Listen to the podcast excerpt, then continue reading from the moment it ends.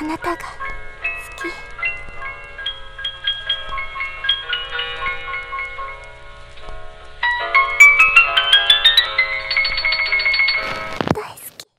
Hola a todos, ¿cómo están aquí? Vivo y en directo en el podcast más grande de habla hispana. Bienvenidos a Gamer Zone.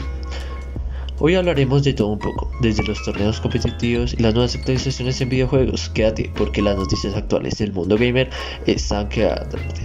Comencemos.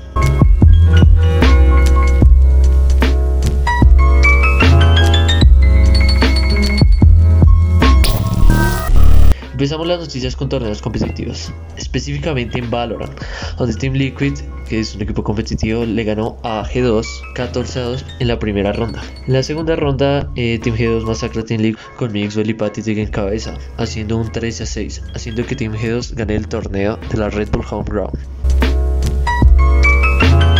G2 trabajó duro para llegar hasta ahí, siendo el mejor equipo de Valorant en todos los sentidos, como en comunicación, aim, etc.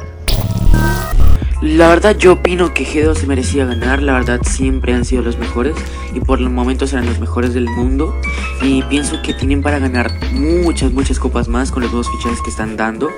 Eh, un ejemplo sería G2 SIC y la verdad eh, pienso eso, opino la verdad que aunque hayan tenido bajanes siempre se van a recuperar y van a seguir ganando la verdad. Y seguimos con las noticias de Valorant con el parche 2.02 que está dando mucho de qué hablar. Muchas personas de la comunidad de Valorant pedían a, pedían a gritos un cambio de los rifles en movimiento, que en la nueva actualización han nerfeado los rifles, pero no todos quedaron contentos con ello. Muchas personas abusan del AD, que es el movimiento del personaje, y prácticamente siguen igual en los rangos más altos de competitivo, y gente está cambiando de juego por ello. Justo tenemos en línea a un jugador de Valorant que quiere nerfear los rifles en movimiento de la comunidad inglesa. How are you, Donald? I'm fine, thanks. I think they should nerf rifles. The best players with good aim are going over the lane. They look like hackers, and I can't take that anymore. Muchas gracias Donald por tu opinión. Creo que eh, tienes que reaccionar eh, Games. ¿Qué opinas Andrés? Los tiros afectaron drásticamente el juego ya que cuando se presentaban decían que Valorant se iba a tratar de un shooter táctico.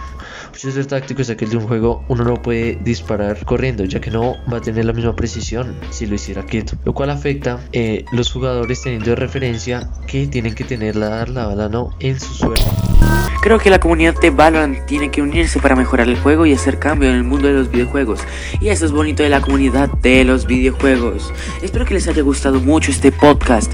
Que, sigue, que nos sigas en nuestras redes sociales y nos vemos en la próxima. Esto es Gamer Zone. Adiós.